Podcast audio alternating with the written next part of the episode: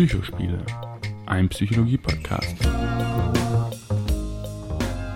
Hallo und herzlich willkommen zur Jungfernfolge des Psychospiele-Podcasts. Heute haben wir ein Thema für euch mitgebracht, das hoffentlich großes Interesse erwecken wird, und zwar Narzissmus und wie erkennt man ihn eigentlich? Ein Riesenthema, was, glaube ich, auch schon viele Menschen heutzutage sehr beschäftigt. Vielleicht nähern wir uns dem Ganzen mal auf psychologischer Ebene, mit einer Definition vielleicht. Das machen ja Psychologen ganz gern. Das stimmt. Ähm, und ich würde einmal damit beginnen, dass wir auch alle wissen, worüber wir sprechen. Das ist ja manchmal gar nicht so einfach. Und ähm, unter Narzissmus, glaube ich, den wir alle so umgangssprachlich und vielleicht auch alltagspsychologisch kennen, versteht man ja im weitesten Sinne äh, jemanden, der sehr selbstverliebt ist, der ähm, voller Selbstbewunderung für sich selbst ist und der vielleicht auch anderen Menschen eine geringere Beachtung als sich selbst schenkt. Ähm, ich würde immer sagen, dass Narzissmus ein, ähm, auch ein Persönlichkeitsmerkmal ist, das wir alle besitzen, ja. Ähm, was auch total gesund ist und total normal ist. Ähm, und wir uns da eben auf einem, einer Art Kontinuum bewegen, ähm, welches, ja, wo, wo es schwierig werden kann, wenn wir quasi am ein Extrem des äh, Kontinuums sind. Ja, und gleichermaßen verhält es sich natürlich auch mit dem Narzissmus. Wenn der wirklich ähm, sehr ausgeprägt ist, dann ähm, kann das mitunter auch sehr schädlich für die Umwelt sein oder für einen selbst. Um, bis dahingehend, ja, dass wir Psychotherapeuten auch von einer ähm, narzisstischen Persönlichkeitsstörung sprechen. Das heißt, wir haben alle diese Eigenschaft und bewegen uns auf einem gewissen Spektrum. Genau. Und wenn eine gewisse Grenze überschritten ist und die dann auch psychologisch diagnostiziert wird, hat man eben eine narzisstische Persönlichkeitsstörung. Genau, also grundsätzlich kann man erstmal unterscheiden zwischen ja, zwei verschiedenen Typen von Narzissmus, einmal dem grandiosen Typen und dem vulnerablen Typen.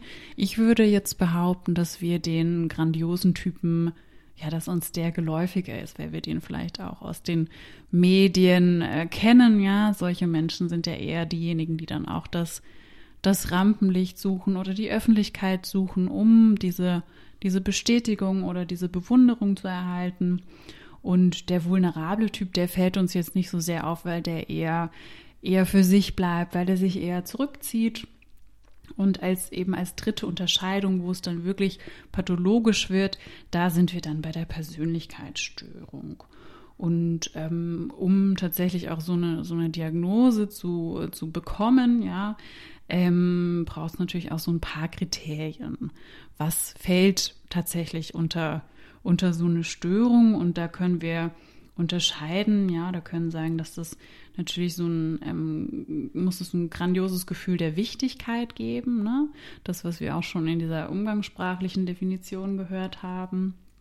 Ähm, aber vor allem wichtig ist, dass es auch so einen Mangel an Empathie gibt. Ja, also ich kann also der oder der Narzisst äh, empfindet wenig Empathie für andere. Ja, es gibt oft eine Impulskontrollstörung und ähm, ein übermäßiges Verlangen nach Bewunderung von außen.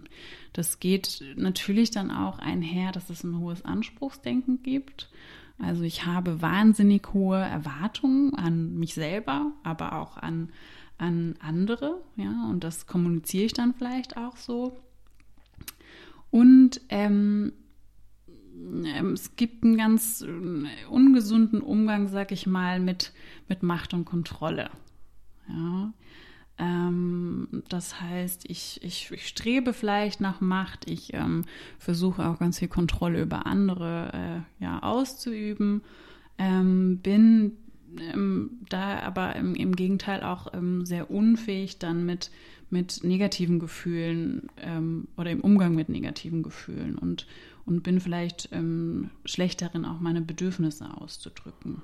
Und wenn, also Mitmenschen merken das dann ja erst, dass sie mit jemandem zusammen sind oder befreundet sind, der, sagen wir mal, eine hohe Ausprägung an Narzissmus hat, dass die auch in gewisser Weise in zwischenmenschlichen Beziehungen ausbeuterisch sind oder auch ihre eigenen Vorteile extrem klug nutzen. Ähm, der Narzissmus hat ja auch eine gewisse Entstehungsgeschichte in der griechischen Mythologie. Ähm, und zwar geht es da um einen, ähm, einen schönen Jüngling namens Narziss, äh, der die Liebe anderer immer zurückgewiesen hat und auch sehr auf sich fixiert war. und sich dann in das in sein Spiegelbild in einer Pfütze verliebt hat. Ähm, das ist das das drückt so ein bisschen auch die die Schwere und die und die das Leid eines Narzissten eigentlich aus.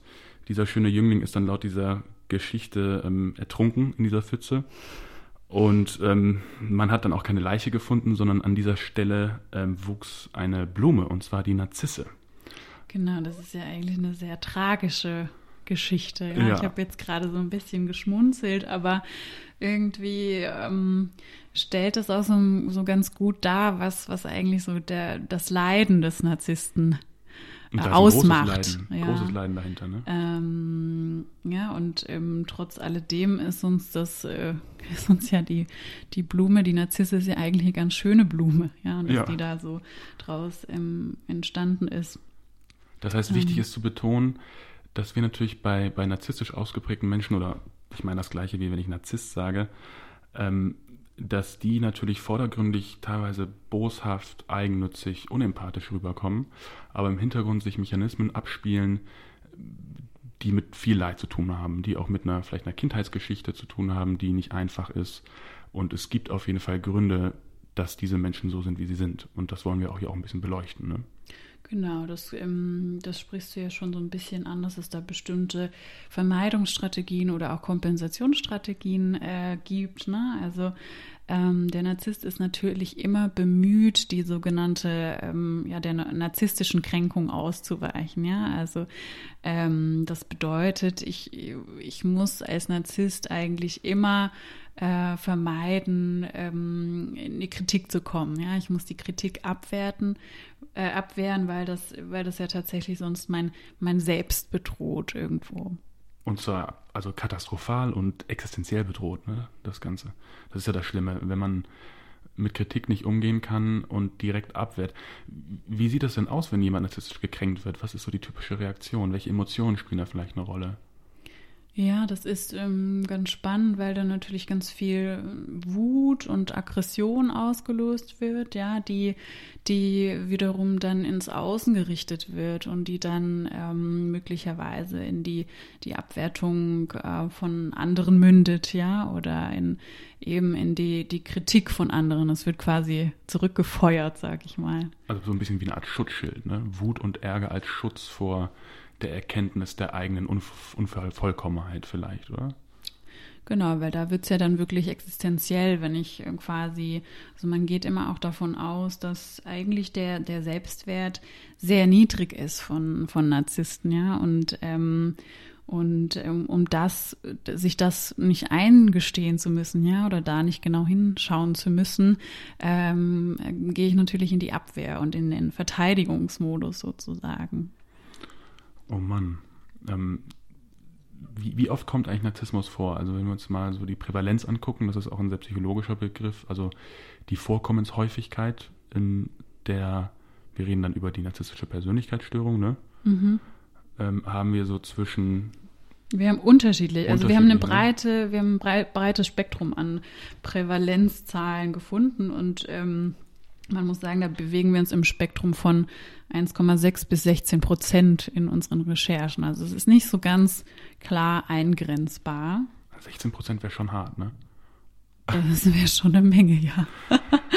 Und dann ist es aber so, ich meine, ähm, dass diese, dass diese Menschen dann natürlich nicht in die, in die, in die, in die Praxis kommen zum Psychotherapeuten und sagen, ich behandle meine Menschen, meine Mitmenschen unfair, ich bin unempathisch, ich kann ich, ich mein Selbstwert ist niedrig, warum, warum kommen diese Leute? Hm, das ist richtig, ja. Ähm, meistens ist es so, dass die, also dass Narzissten nicht unbedingt wegen der Symptome, die ich ja vorhin aufgezählt hatte, oder dieser Definition von Narzissmus äh, in die Praxis kommen, sondern häufig kommen die wegen ganz anderer Störungen. Also das sind dann ähm, Komorbiditäten, so nennen wir das. Das sind ähm, ja, Störungen, die zusätzlich auftreten oder die erstmal vordergründig ähm, zu sehen sind. Und ähm, über die Dauer der Therapie wird dann deutlich, dass eigentlich nochmal was ganz anderes darunter liegt, dass möglicherweise ähm, depressive Symptome zutage treten lässt oder eben auch Angstsymptome Also das ist wirklich sehr häufig, dass ähm, Patienten dann erstmal in eine Praxis kommen und über soziale Ängste klagen oder über Panikattacken oder über eine depressive Verstimmung und ähm, ja, vielleicht auch irgendwie merken, dass sie Probleme haben in der Partnerschaft, dass es da häufig zu Streit kommt, ne? Ähm, oder auch eben wegen sexueller Dysfunktion und man dann eben nach und nach erst rausfindet, okay, ja, da gibt es aber wirklich was, was nochmal, was nochmal drunter ist und, und ähm, ja, die Symptome dann verursacht, sage ich mal.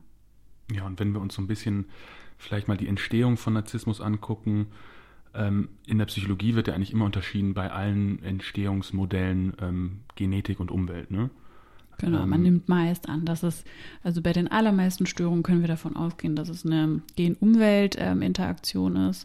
Das heißt, ich bringe vielleicht eine bestimmte ähm, Wahrscheinlichkeit mit, also ein bestimmter Anteil wird sicherlich vererbt.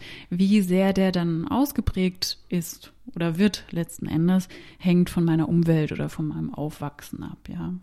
Und wie hat man das rausgefunden? Ähm, beim Narzissmus spezifisch oder was, was, was häufig ähm, angewendet wird, sind sogenannte Zwillingsstudien. Ne? Das, ist, das ist so am einfachsten, glaube ich, da einen Versuchsaufbau hinzubekommen. Und ähm, also da, eineige Zwillinge, ne? Genau, ja. ja Selbe ja. Genetik wird kontrolliert und dann guckt man. Genau, vor allem, weil wir da ja davon ausgehen, dass die Zwillinge in derselben Umwelt aufwachsen. Ne? Also es würde wiederum anders aussehen, wenn die Zwillinge nach der Geburt getrennt äh, worden sind. Aber auch da könnte man schauen, ne? was, was unterschiedliche Umwelten dann eben auch auf den, ähm, äh, welche Auswirkungen dann auf den Ausprägungsgrad ähm, ähm, zu finden sind. Man weiß aber bei solchen Sachen immer nicht ganz genau, welchen Teil die Genetik mitbringt. Das Temperament soll ja auch zu einem, zum gewissen Teil vererbt sein. Merkt genau. man auch oft, ne? Der, der Apfel mhm. fällt nicht weit vom Stamm. Mhm. Ja, und so ist auch ein bestimmtes Temperament natürlich auch ähm, beim Narzissmus vererbt. Ja, ähm, das heißt, es gibt eine genetische Komponente, aber es ist nicht ganz klar, welche Gene das jetzt äh, im Spezifischen sind. Ja, also wenn jetzt zum Beispiel die Mutter oder der Vater selber eine hohe Ausprägung auf Narzissmus hat, dann ist es sehr wahrscheinlich, dass es, dass es solche Persönlichkeitszüge auch bei den Kindern gibt. Und wenn wir dann uns so die Umwelt ein bisschen anschauen, ist ja oft die, die frühkindliche Erfahrung, so sagt man es ja so ein bisschen in der tiefen Psychologie mhm. oft, dass sie einen sehr großen Stellenwert in der Entwicklung hat, ähm, aber auch so das Verhalten der Eltern, wie man vielleicht auch pädagogisch herangezogen wurde. Ähm, was meinst du, ist da wichtig zu erwähnen? Vor allem, wir hatten ja festgestellt, es gibt einen vulnerablen Typ und einen grandiosen Typ. Ähm, mhm. Wie müssten sich Eltern verhalten, damit solche Persönlichkeitseigenschaften, sagen wir mal, im gesunden Maße ausgeprägt sind und nicht, nicht so krass? Ja, also das ist eben tatsächlich so, dass Kinder von, äh, sag ich mal, von Grund auf äh, eher narzisstisch veranlagt sind, was ja auch gut ist, ja. Aber wenn das jetzt ähm, zusammenkommt mit Eltern, die ja, ihr Kind chronisch verwöhnen, sag ich mal, ihr Kind immer wieder auf ein Podest äh, stellen und immer hochloben, dann kann es natürlich sein, dass ein Kind ähm, ja sehr wenig darüber lernt, wie es, also es gibt da sehr wenig Abgleich zu anderen. Es lernt vielleicht auch nicht mit ähm, negativen Emotionen umzugehen, ja. Oder Misserfolgen, ähm, ne? Genau, eben auch so eine äh, Misserfolgsintoleranz, sage ich mal, ja. Ähm, es kann sich sehr schlecht äh, selbst einschätzen. Ja, und wenn es vielleicht nie einen Mangel gab, dann, dann lernt es auch nicht mit einem Mangel umzugehen. Ja. Und das heißt also, wenn, wenn die Eltern, ich meine, es gibt ja auch diese Helikoptereltern auf der anderen Seite, ne? Oder mhm. ist das, mhm. was du meinst gerade? Nee, ich meine schon eher so dieses Verwöhnen und auf den Podest stellen und hochloben und ähm, Genau, und auf der anderen Seite hätten wir dann vielleicht so die emotional kälteren Eltern, die vielleicht wenig Sicherheit ähm, ja, oder, oder wo das Kind einfach gewisse Unsicherheitserfahrungen mhm. macht. Mhm. Also das, wenig Rückmeldungen geben. Ne? Also das kann natürlich genau. auch dazu führen, dass wenn ich wenig Rückmeldung oder Feedback aus dem Außen bekomme, dass ich mich dann immer weiter zurückziehe, ja, sozusagen. Und das kann, ähm, das hat man auch gefunden, dass das eher zu so einem vulnerablen Typus führt. Ja, also in der kognitiven Verhaltenstherapie geht man eigentlich davon aus, dass ähm, die narzisstische Persönlichkeitsstörung eine Interaktions- und Feedbackstörung ist. Das heißt, ähm, oder kann heißen, dass ich eben aus Angst vor negativer Bewertung mich immer weiter zurückziehe, ja. Und wenn ich nie irgendein ausgleichendes Feedback bekommen habe, ähm, dann begünstigt das das Ganze ja auch. Ne? Und ich werde vielleicht immer, immer mehr sozial ängstlicher und ähm, vielleicht bin ich schon von Anfang an irgendwie schüchtern. Ne? Und dann haben wir da so eine Art, ja, so eine Art gestörte Feedback-Schleife und vielleicht auch so einen negativen Teufelskreis, der das Ganze befeuert. Und das Problem ist ja auch, wenn man das als Kind nicht früh, von früh auf lernt, so wie eigentlich alle Dinge, auch laufen, sprechen, mhm. mhm. ist das immer schwieriger, das hinterher noch nachzuholen. Ne? Mhm. Ähm, es gibt ja zu der Entstehung auch, auch, auch viele Theorien. Ich habe da ein Buch gelesen und zwar von einem Psychoanalytiker, Horst Eberhard, Richter, Horst Eberhard Richter heißt er, ähm, hat ein Buch geschrieben, Der Gotteskomplex von 1979. Mhm. Äh, und darin beschreibt er so ein bisschen die Theorie, dass vielleicht auch durch die Abkehr von Gott, also die Religion wurde ja sagen wir mal so im, im 20. Jahrhundert spätestens irgendwann mehr oder weniger ad acta gelegt und man hat die Wissenschaft so ein bisschen als alternatives Erklärungsmodell der Realität gefunden. Und nun ist es ja so, dass die Religion und auch die damit verbundene Spiritualität und der Gottesglaube und, ähm, und so weiter eine gewisse Orientierung mitgebracht hat und vor allem auch ein mhm. Gefühl von Sicherheit. Also wir haben zehn Gebote, es ist ganz klar, was wir machen dürfen und was nicht. Dinge werden bestraft, Dinge werden gefördert, Dinge werden gelobt. Mhm. Ähm, und durch dieses Wegfallen des Heiligen Vaters ähm, mhm. sagt ja auch schon so ein bisschen die, diese ganze Metaphorik dahinter, ne? Die, der Vater, der auf einen aufpasst, mhm. der einen schützt. Ähm, wenn der wegfällt, macht man ja auch als Kollektiv, als, als Menschheit praktisch äh, eine große Unsicherheitserfahrung, mhm. weil man hat eben nichts mehr, woran man glaubt. Also okay. man hat ja auf die anderen Seite natürlich die, die Wissenschaft, die einem auch vielleicht einen gewissen Glauben irgendwo vermitteln kann oder so, aber ähm, diese Erfahrung bricht weg. Und ähm, Richters Theorie dahinter ist eben, dass, dass diese, diese, diese Unsicherheitserfahrung, das vergleicht er immer schön mit, mit praktisch einer, mit einem Kind, was mhm. diese Unsicherheitserfahrung auf familiärem Level macht, ähm, dass das natürlich dann mit dazu beiträgt, dass wir ein Gefühl von Unsicherheit verkörpern und das versuchen zu kompensieren. Also so klassisch der vulnerable Typ. Ich habe mhm. in der mhm. Kindheit eine Unsicherheitserfahrung, ich habe vielleicht den Eindruck, dass meine Mutter nicht für mich sorgen kann und dass sie sich gegenüber von mir irgendwie distanziert oder kalt zu mir ist. Und dann versuche ich dieses Gefühl zu kompensieren. Also ich versuche mhm. letztendlich mir einzureden oder mir weiszumachen, ich brauche meine Mutter gar nicht. Mhm. Ähm, und ich meine, in gewisser Weise kann ich das sehr gut verstehen, dass wir uns eigentlich fast schon als gottesgleich ähm, beschreiben. Und er, er, beschreibt das als die Allmacht des mhm. Menschen, also das, die, das, die Fantasie der Allmacht des Menschen, dass wir eigentlich zu allem fähig sind. Ich meine, wir haben jetzt großartige Technologien erfunden, sei es die, also gut, die Atombombe nicht, aber das ist natürlich schon wegweisend. Ähm, viel haben wir erfunden, was uns eine Allmacht gegenüber der Natur ermöglicht. Und ähm, ja, man könnte das natürlich schon so ein bisschen auch dahingehend interpretieren, dass das eine Folge aus dieser Abkehr von Gott ist. Das fand ich einfach nur eine ganz interessante Theorie. Und in seinem Buch ähm, versucht er dann diese Theorie anhand von verschiedenen Philosophen darzustellen, also auch Philosophen okay. wie Nietzsche und geht hin bis zu Pascal und Descartes und so weiter, ähm, die selbst schon so eine gewisse Allmacht und Omnipotenz des Menschen mhm. verkörpert mhm. haben in ihren Arbeiten. Ähm, fand ich ein sehr interessantes Buch, ähm, nicht ganz einfach zu lesen, mhm. aber die Theorie dahinter fand ich, fand ich, fand ich krass, also beeindruckend. Okay. Ja. Nun ist es ja so, dass äh, Narzissmus viele Funktionen hat. Wir haben ja schon ein paar angesprochen. Also Kompensation war das eine. Ne? Man versucht Unsicherheitserfahrung zu kompensieren. Mhm. Was, was gibt es da noch? Ja, ich habe ja vorhin auch schon so ein bisschen benannt, ne? so diese Vermeidungsstrategien. Ähm, dazu könnte man auch zählen, dass wenn ich zum Beispiel Eigenschaften, die ich bei mir selber nicht mag, in einem anderen äh, entdecke, ähm, dass ich die, die dann kritisiere, ja, weil ich die vielleicht bei mir selber nicht erkennen will. Das ist ja dann auch so eine Art der ultimativen Vermeidung. Ja, ich vermeide, dass ich mich mit meiner Unzulänglichkeit auseinandersetzen muss, indem ich das äh, auf den anderen projiziere und dann im anderen auch abwerte oder kritisiere. Das heißt, ich richte das eigentlich nach außen, anstatt dass ich bei mir selber mal genau hinschauen würde. Ne? Das ist ja auch oft bei Menschen wahrscheinlich so, die gar nicht mal so einen ausgeprägten Narzissmus haben. Ich glaube, das machen wir alle gern. Mhm. Es ist immer einfacher, andere zu kritisieren und Schwächen beim anderen auf. Genau, wir wollen ja häufig bei uns selber auch nicht unbedingt. Ja, es ist immer unsere unangenehm. Schwächen zu sehen, äh, unsere Schwächen sehen, ist es immer ja. nicht so schön. Ne? Wir haben über Prävalenz und Entstehung von Narzissmus mhm. gesprochen. Und die Frage ist nun, wie verändert sich diese Prävalenz, auch vor dem Hintergrund der Digitalisierung, der sozialen Medien? Mhm. Wie, wie, siehst du das? Meinst du, das steigt? Ja, wir haben uns da so, so ein bisschen im Vorfeld auch Gedanken gemacht. Ne? Wir haben auch schon im Vorfeld so ein bisschen diskutiert. Und es ist natürlich so, dass vor allem soziale Medien da eine, eine tolle Plattform bieten, sag ich mal. Also ähm, vor allem für, für den Narzissten oder die Narzisstin, ne? das gibt es natürlich auch, ist das ja so diese Bühne, die die dann eingenommen werden kann. Ähm, es gibt bisher keine Studien dazu, dass es wirklich, ähm, dass es wirklich auch Narzissmus fördert, sage ich mal. Aber ähm, ja, es bleibt natürlich nicht aus, dass diese Bühne dann auch genutzt wird, sage ich mal.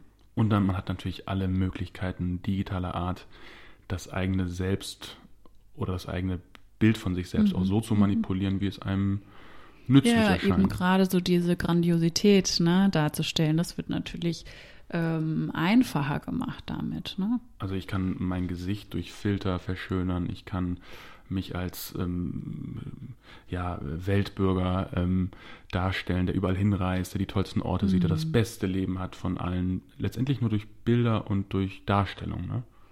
Ja, und es geht natürlich viel ne, so, so um diesen Kern, um diese Bewunderung und ähm, auch um möglicherweise um Anhäufung von Prestigeobjekten. Ne? Habe ich ein großes Auto, habe ich ein tolles Haus, ähm, reise ich an die entlegensten Orte der Welt oder an die besondersten Orte, habe ich eine schöne Freundin, äh, einen schönen Freund, ja, habe ich schöne, schöne Menschen, mit denen ich mich umgebe. All das sind ja auch äh, bestimmte Aspekte, die dann da wichtig sind, ja.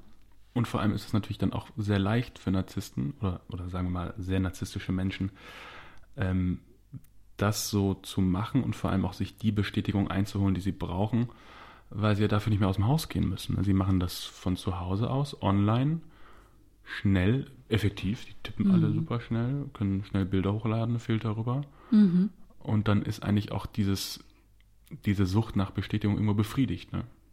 Das stimmt, das könnte man schon so sagen, ja. Nun ist es ja auch so, dass ähm, Narzissmus ein Prädiktor für Erfolg in Hierarchien ist. Und wir leben ja in einer Gesellschaft, die durch Hierarchien geprägt ist. Das nimmt teilweise ein bisschen ab. Ähm, es ist auch so, dass zum Beispiel Narzissmus vor allem in den westlichen Industrieländern ein größeres Thema ist, aufgrund ja, unserer von vornherein schon individualistischen Kultur. Ähm, mhm. Wir denken eher für uns als Individuum. Das Individuum mhm. hat einen höheren Stellenwert als zum Beispiel in ähm, Taiwan, China oder Japan, wo eher so das Kollektiv zählt, mhm. wenn man sich auch durch das Kollektiv ähm, definiert. Ähm, was ist das denn, wie siehst du das, was passiert mit einer Gesellschaft, in der eigentlich Narzissmus auch durch diese hierarchische Struktur befördert wird? Weil ich denke schon, dass es für Narzissten einfacher ist, diese Karriereleiter hochzuklettern. Ja, ich glaube, um so eine bestimmte Position auch ähm, einzunehmen, ähm, muss man schon auch so eine gewisse, eine gewisse Skrupellosigkeit oder so eine Risikobereitschaft mitbringen. Und ähm, was dann tatsächlich auch der Fall ist, dass in bestimmten Machtpositionen ähm, ich ja auch meinen Narzissmus sozusagen ungehindert ausleben kann, weil das irgendwie ähm, salonfähig ist und ähm, eventuell auch noch gefördert wird, ja. Ähm, das heißt, im Grunde oder also Konsequenz entsteht dann dadurch auch gar kein Leidensdruck. Also ähm, hier würde man, hier würde der Narzisst niemals drauf kommen, dass, dass, dass da irgendwas falsch ist, ne? Oder dass irgendwas ähm, nicht stimmt. Weil es positiv verstärkt wird, wie genau. die Psychologen sagen. Es wird belohnt, dieses Verhalten. Genau, es wird belohnt und möglicherweise komme ich, bin ich ja auch erst so weit gekommen durch durch diese Persönlichkeitseigenschaft, ja. Und das ist wirklich häufig so, dass vor allem in den Vorstandsetagen oder sonstigen höheren Positionen in Firmen dann auch eher Leute sitzen, die, die da auch eine gewisse Ausprägung haben, ja. Das ist durchaus sind, häufig zu beobachten. Ja, und die sind natürlich auch meistens sehr charismatische Persönlichkeiten, mhm. sehr intelligent.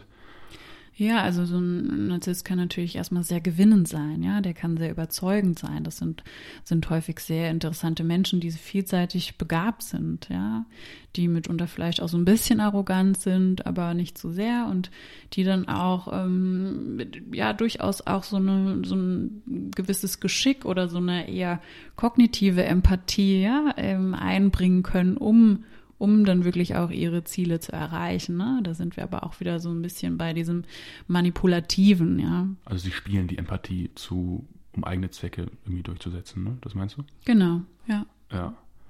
Das ist, das ist super interessant. Ähm, erinnert mich auch wieder an ein Buch. Ähm, ich, vielleicht mache ich jetzt zu viele Buchtipps dran, aber der kleine Machiavelli ähm, ist ja so ein bisschen, Machiavelli ist ja auch ein äh, antiker ähm, Star der Romantik. Und der beschrieb schon sehr früh Machtverhältnisse. Und in diesem Buch, Der kleine Machiavelli, wird das Ganze nochmal auf, sagen wir mal, deutsche große Konzerne übertragen, auf das deutsche Managertum mhm. und wie dort, ähm, naja, der Hase läuft und mhm. wie man sich so gegenseitig Gefallen tut, ohne eigentlich genau zu wissen, hm, ist das jetzt ein Gefallen oder nicht, sondern man versucht sich gegenseitig in die Karten zu spielen. Und das war auf jeden Fall sehr interessant zu lesen, weil man so ein bisschen ein Gefühl dafür bekommt, wie Menschen auch in solchen hohen Ebenen, sei das jetzt Vorstandsebenen oder mhm. ähm, auch in der Politik natürlich, ähm, wie das da so läuft und wie mhm. auch das letztendlich auch den Narzissmus befeuert und der Narzissmus natürlich auch dieses System befeuert. Ja. Das ist immer interessant. Und als zweites Beispiel natürlich auch ähm, gibt es oftmals auch ähm, Unternehmen, in denen dann solche hierarchischen Strukturen entstehen, dass sie teilweise religiöse Züge annehmen, wie zum Beispiel in dieser Dokumentation Versicherungsvertreter, ein gewisser Mehmet Göker, der hat also eine Versicherung aufgebaut, die auf dem Schneeballsystem beruhte und der hat ähm, es geschafft, seine Mitarbeiter so, also schon zu brainwashen eigentlich, dass die mhm. für den rumgezogen sind und irgendwelche faulen Versicherungsverträge an Mann gebracht haben. Und es ist krass zu sehen, wie der dieses Unternehmen führt und mit was für einer Inbrunst und auch mit was für einem beeindruckenden Charisma mhm. er die Leute, ähm, also wie ein Guru praktisch. Und mhm, mhm. das heißt, ich glaube schon, dass, dass, dass, es, dass es für Leute, die, die einen ausgeprägten Narzissmus haben, leichter ist, in diesen Hierarchien ähm, aufzusteigen. Die Gegenfrage mhm. wäre jetzt natürlich, ist es für Leute, die, die sehr empathiefähig sind? Und ähm, ich meine, wir sind Psychologen, im, im idealen Fall haben wir auch ein bisschen Empathie, ob das vielleicht solchen Leuten schwerer fällt. Ähm, mit Sicherheit. Also ich glaube, solange man Empathie besitzt oder auch so eine, ähm, ich habe ja vorhin schon so ein bisschen diese kognitive Empathie angesprochen, die vor allem bei Narzissten ausgeprägt ist, ne? Aber ich würde uns jetzt auch eher so eine emotionale Empathie zuschreiben. Ne? Eine emotionale Empathie ist vielleicht was, wo ich mich gar nicht wirklich dagegen wehren kann. Ne? Also ich, ich fühle mich quasi automatisch in, in den anderen oder die andere ein ist das erstmal, ja, ähm, nicht so skrupellos, äh, mhm. dass wir nicht so skrupellos agieren würden. Ne? Also wir würden nicht über Leichen gehen, um, um an irgendeine Position ähm, zu kommen. Und gleichzeitig glaube ich aber auch, dass da mittlerweile schon in vielen Unternehmen auch so ein Wandel eingesetzt hat. Ne? Und dass natürlich auch ähm, viele Unternehmen gut daran tun, sich äh, wirklich auch, ähm, sage ich mal, emotional intelligente ähm, Menschen in die Führungsetagen zu holen wollen, ja. Wenn ich nochmal auf diesen Punkt zurückkommen darf mit ähm, Empathie ein- und ausschalten. Mhm. Ähm, das ist natürlich oder klingt auf den, auf den ersten Blick super gefährlich. Also wenn du jemanden vor dir sitzen hast und du weißt, dass diese Person die Empathie ein- und ausschalten kann, das ist natürlich mhm. schon erstmal irgendwie beängstigend. Mhm. Andererseits ist natürlich auch so, dass gewisse Berufe das auch so ein bisschen erfordern. Da denke ich jetzt zum Beispiel an Herzchirurgen mhm. oder auch an hochrangige Politiker, wo ähm, natürlich eine gewisse Empathiefähigkeit auch manchmal ausgeblendet werden muss, um einfach handlungsfähig mhm. zu bleiben, um Entscheidungen treffen zu können unter extrem hohem Druck. Mhm. Ähm, das heißt, in manchen Berufsgruppen ist vielleicht auch so eine Eigenschaft wiederum auch förderlich. Ne? Auf jeden Fall. Also ich könnte mir nicht vorstellen, dass, dass äh, zum Beispiel ähm, der Job eines Chirurgen ohne ohne das geht. Ne? Also, dass ich nicht jedes Mal mitleide mit meinen Patienten und Patientinnen, das ist, glaube ich, äh, ja auch der Sache geschuldet, dass ich da so viele Menschen vor mir habe und dann einfach auch ab einem gewissen Punkt funktionieren muss, ja, weil ich sonst gar nicht ja. mit dem Druck mehr klarkommen würde. Und vor allem als komplett ähm, empathischer Herzchirurg würdest du wahrscheinlich nie mhm. den ersten Schnitt setzen können. Sehr wahrscheinlich nicht, nein. ja, ähm, viele fragen sich sicherlich, oder ich denke mal, dass viele Menschen Erfahrungen mit Narzissten haben, vielleicht auch ohne es zu wissen. Mhm. Vielleicht werden die auch einfach anders betitelt mit Schimpfwörtern oder sonst irgendwas. Ähm, wenn man zum Beispiel jetzt jemanden in der Familie hat oder im Freundeskreis oder sogar der eigene Partner ähm, mhm. narzisstische Züge aufweist, was kann man denen raten? Wie geht man eigentlich mit solchen Menschen um? Ja, es ist, ähm, es ist schwierig. Ne? Ich würde zunächst mal sagen, ähm, ja, ganz wichtig ist so die eigenen Grenzen klar zu setzen, ja, sein eigenes Wertesystem auch klar zu haben. Ähm, natürlich davon zu sprechen, was man fühlt und denkt und sich immer wieder auch, wenn ich jetzt zum Beispiel ein komisches Gefühl habe oder ich mir nicht sicher bin, sich auch mit anderen abzusprechen und ähm, sich abzugleichen. Ne? Häufig ähm, entsteht so ein, entsteht das, das Gefühl ja eher, also wenn ich das Gefühl habe, dass mein Partner oder meine Partnerin eine Narzisstin ist oder Narzisst ist, dann ist es häufig erstmal so ein ungutes Gefühl. Ne? Ich kann das gar nicht so wirklich benennen.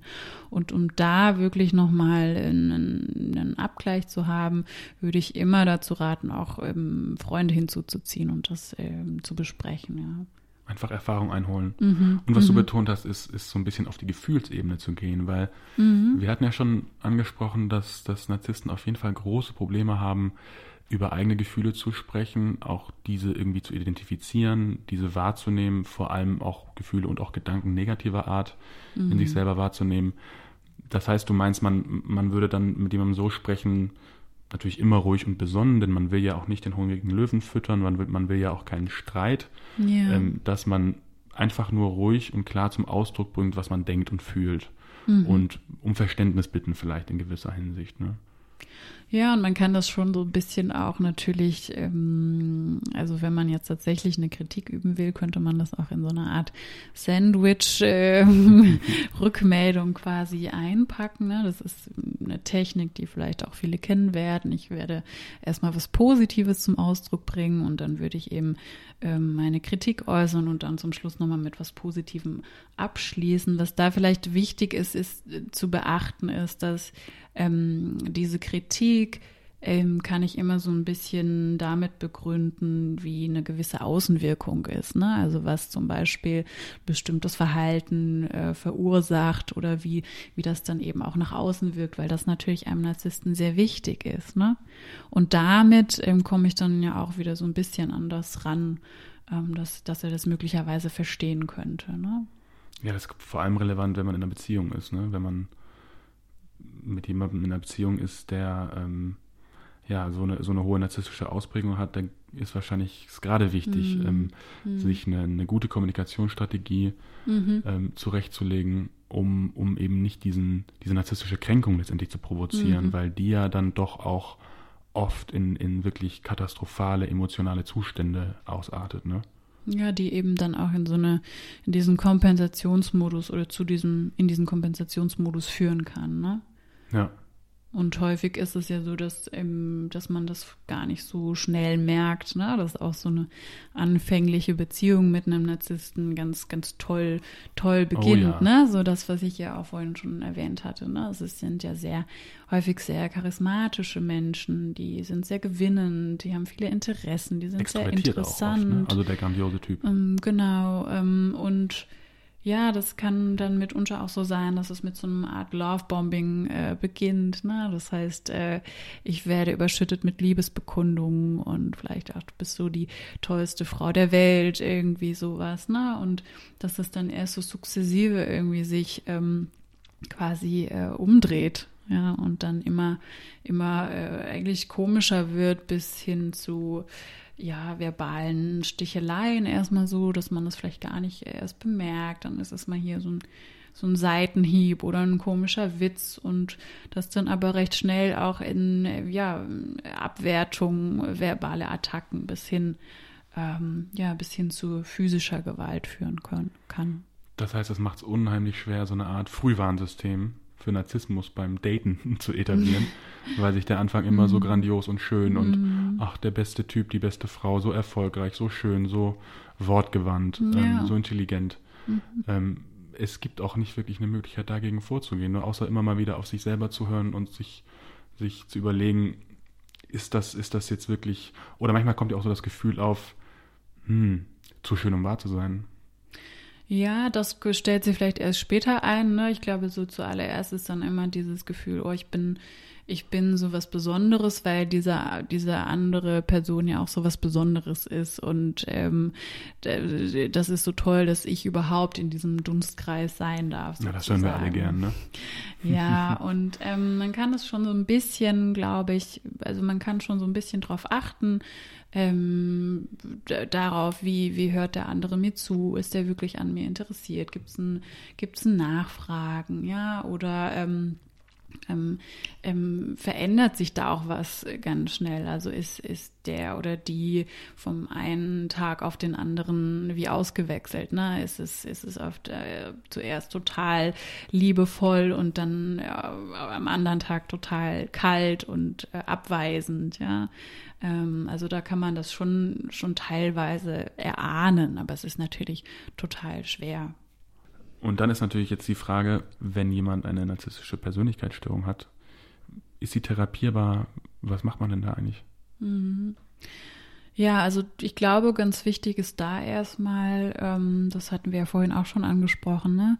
häufig kommen Narzissten ja nicht unbedingt wegen ihrer ähm, narzisstischen Symptome in die Therapie, sondern da liegt ja erstmal was anderes drüber. Und das dauert oft sehr, sehr lange, bis man überhaupt an so eine Art Akzeptanz herankommt. Ne? Ähm, es ist auch fraglich, ob das ähm, ein Narzisst jemals erkennen kann. Ne? Aber man kann natürlich schon von einem Leiden auch ausgehen, sei das jetzt, weil, weil der Narzisst irgendwie einsam ist, weil bestimmte Beziehungen einfach nicht funktioniert haben, ne? weil es da immer wieder ähm, Schwierigkeiten gab. Und was man aber generell immer machen würde, ist auch so eine Selbstempathie zu fördern. Ne? Also wirklich auch zu schauen, ähm, welche Emotionen liegen da eigentlich drunter. Ne? Was hat es vielleicht mit dem ganzen, mit der ganzen Aggression oder dem Neid äh, auf sich, ja? Und warum ähm, reagiere ich eigentlich immer wieder so, dass ich auch andere verletze und die quasi von mir wegstoße? Und wieso funktionieren eigentlich meine Beziehungen nicht so, wie ich mir das wünsche? Ne? Und das geht auch so ein bisschen einher mit ähm, natürlich so einer Art ähm, ähm, Selbstmitgefühl, ja, so sich selber irgendwie als als bedürftig wahrzunehmen und und sich da, darin auch zu trösten irgendwo, ne, sich anzunehmen, auch mit seinen Schwächen und ähm, ja, so eine Akzeptanz dafür zu fördern, sag ich mal, dass, ähm, dass es auch gut oder okay ist, eben nicht grandios zu sein oder nur mittelmäßig zu sein. Ja. Das klingt so lustig, ne? Oder so das ist absurd irgendwie auch, aber das ist, glaube ich, häufig so, so ein ganz wichtiger Kern irgendwie der ganzen Sache. Das ist wahnsinnig interessant, dass das dann doch, ähm, ich denke, viele Leute haben, haben wirklich ein, ein sehr negatives Bild von Narzissten und ich glaube, da stellt das Ganze nochmal in so ein ganz anderes Licht. Ich glaube eigentlich, dass, dass alle Menschen irgendwie auch Produkt ihrer eigenen Erfahrungen und Erlebnisse sind.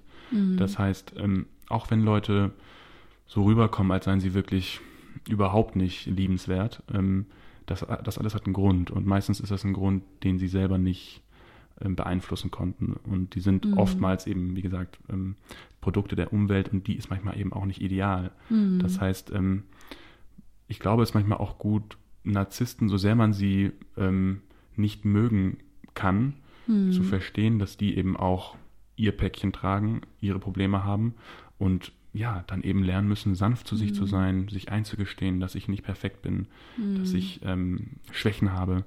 Und ich kann mir vorstellen, dass es in der Therapie ein sehr, sehr langer Prozess ist. Ja, das ist es natürlich immer bei ähm, Persönlichkeitsstörungen, aber es ist auf jeden Fall bis zu einem gewissen Grad auch ähm, natürlich veränderbar, ja, und ähm, ich würde sagen auch so ganz gut therapierbar, ne, wenn wenn die auch die therapeutische Beziehung stimmt, ne, Und so wenn die ein- Einsicht da ist, ne? genau, mhm. Also ohne Einsicht kann man wahrscheinlich nichts machen, ne? Naja, also es muss ja nicht immer eine Einsicht in, äh, in eine Störung sein, aber natürlich kann man immer trotzdem gucken, ne, wie können bestimmte Symptome reduziert werden. Also ich kann schon sehr kleinschrittig auch anfangen. Ähm, ich muss ja nicht immer sofort zum, zum Kern oder zu meinen Grundannahmen dann auch vordringen. Ne? Würdest du also sagen, dass vielleicht Persönlichkeiten in gewisser Weise veränderbar sind, also dass sich Menschen ändern können? Mm, ja, das ist, das ist eine gute Frage, weil das natürlich auch in der Persönlichkeitsforschung immer wieder Thema ist. Ne? Also inwiefern verändert sich wirklich Persönlichkeit auch über eine Lebensspanne? Ich glaube, so allgemein ähm, sagt die Forschung, dass, dass sich Persönlichkeitseigenschaften nicht so sehr über die Leben, über das ganze gesamte Leben verändern. Ähm, trotzdem kann man natürlich an einzelnen, ähm, sage ich mal, Traits ähm, dann doch immer wieder auch größere Veränderungen feststellen. Also ich glaube, so im, wenn man das so, man kann das so sagen, dass sich Persönlichkeitsprofil jetzt nicht unbedingt groß ändert, also dass das relativ stabil bleibt, aber einzelne Eigenschaften darin schon auch veränderbar sind. Also man kann an einzelnen Schrauben so ein bisschen drehen und vielleicht mal hier und da. Ja, genau. Ich weiß, es gibt gewisse Erkenntnisse, wenn wir vielleicht kurz mal diese, diese Big Five ansprechen wollen, die, die großen fünf mm. Persönlichkeits- Dimension. Da ist ja eine zum Beispiel Verträglichkeit und dass sich die mhm. zum Beispiel bei Männern ähm, oftmals dahingehend ändert, dass sie eigentlich in der Jugend und im jungen Erwachsenenalter so ein bisschen unverträglicher sind. Also mm. öfters nicht zustimmen, den Konflikt suchen, so ein bisschen wie, ja, man kann sagen, junge Stiere, die sich die Hörner mm. abstoßen. Dann im Alter das immer so ein bisschen mm. äh, letztendlich ähm, zunimmt, die Verträglichkeit. -hmm. Aber wahrscheinlich das Grundwesen ist schon mhm. irgendwie steht in gewisser Weise fest, auch durch mhm. die Gehirnentwicklung wahrscheinlich in der frühen Adoleszenz. Und da ist dann wahrscheinlich auch eine gewisse, ja, ist das dann festgelegt. Ne? Ähm, wie kann man denn an solchen Schrauben drehen? Ähm, ist Selbstreflexion eine Möglichkeit oder ähm, geht das nur durch Therapie? Puh, schwierige Frage. ähm, ja, ich glaube, dass das, also das ist natürlich für jeden Menschen ganz unterschiedlich. Ne? Also viele werden das mit viel Nachdenken über sich selber auch hinbekommen. Ich glaube, es gibt ja so eine komische Zahl, also wenn wir jetzt nur von ähm, zum Beispiel Verhaltensänderungen sprechen, ne? das bedeutet jetzt nicht unbedingt, dass ich dann sofort auch eine Persönlichkeitseigenschaft verändert habe, aber so eine Verhaltensänderung, bis die sich etabliert hat, ich glaube, man spricht so von 40 Tagen, wo ich immer wieder dasselbe machen muss, dass ich wirklich auch dann ähm, so eine Art Routine geschaffen habe und eine Änderung vollzogen ist. Ne? Wie, wie sich das jetzt bei ähm, Eigenschaften der Persönlichkeit gestaltet, finde ich schwierig zu sagen, weil jeder Mensch ähm, da seinen eigenen Prozess hat und seinen eigenen Weg äh, sucht. Und normalerweise, wenn wir nicht total stark darunter leiden, dann, dann wollen wir auch bestimmte Eigenschaften gar nicht, gar nicht ändern. Das ja. stimmt, ja. Aber wahrscheinlich ist es ein bisschen, oder, oder ist es nie, nie schlecht, ähm, die Selbstreflexion anzusprechen, beziehungsweise die auch irgendwie in sich selber vielleicht zu fördern. Und dann ist ja so ein bisschen mhm. die Frage, wenn wir jetzt als, sagen wir mal, Fachkundige allen vorangehen und uns fragen, wo kennen wir eigentlich, wo erkennen wir eigentlich Narzissmus in uns selbst? Ist ja mhm. auch so ein mhm. bisschen eine Frage. Ne? Mhm. Mhm. Willst du die zuerst beantworten oder ich?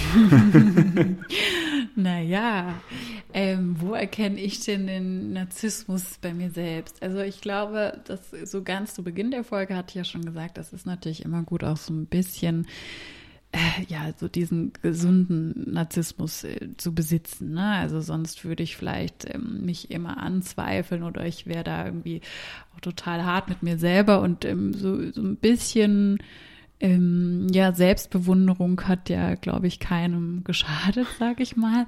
Ähm, aber ich habe das schon auch ähm, in meinem Therapeutenberuf ist es ja doch tatsächlich so, dass es gibt auch Zahlen dazu, dass sehr häufig auch Menschen mit einer, ähm, ja, jetzt nicht einer Persönlichkeitsstörung, sag ich mal, aber vielleicht einer narzisstischen Persönlichkeitsakzentuierung sich auch im Therapeutinnenberuf äh, wiederfinden. Ja, also das ist ja ähm, vielleicht auch ähm, der, der Sache geschuldet, sage ich mal, dass es doch auch eine, eine Machtposition ist, die ich da einnehme in der Therapie, ähm, dass es natürlich ein Gefälle gibt zwischen Therapeut, Therapeutin und Klient, Klientin und ähm, das ist ja auch immer, immer so eine Art, also Therapie irgendwo was ist, was ich ja auch aktiv beeinflusse und dementsprechend, wenn man es böse ausdrücken will, ne, da auch irgendwo manipulativ agiere.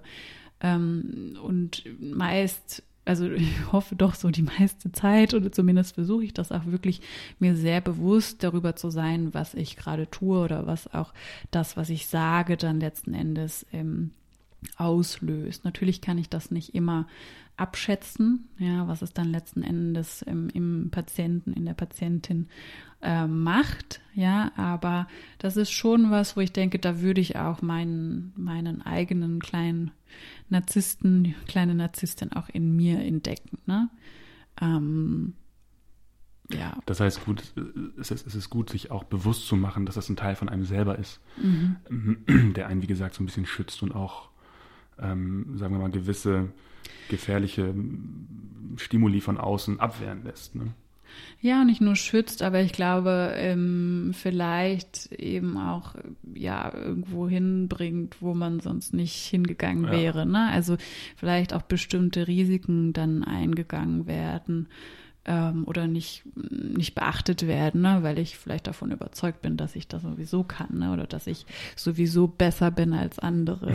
ja, also ähm, das ist nicht immer nur Schutz, sondern es ist vielleicht auch was, es kann ja auch ein Motor sein, sozusagen. Ein Antrieb, ne? ja. Ein Antrieb. Ähm, wichtig dabei ist nur, dass eben tatsächlich das niemand anderem wehtut, sag genau. ich mal, ne? und da niemand anderes auf der Strecke bleibt.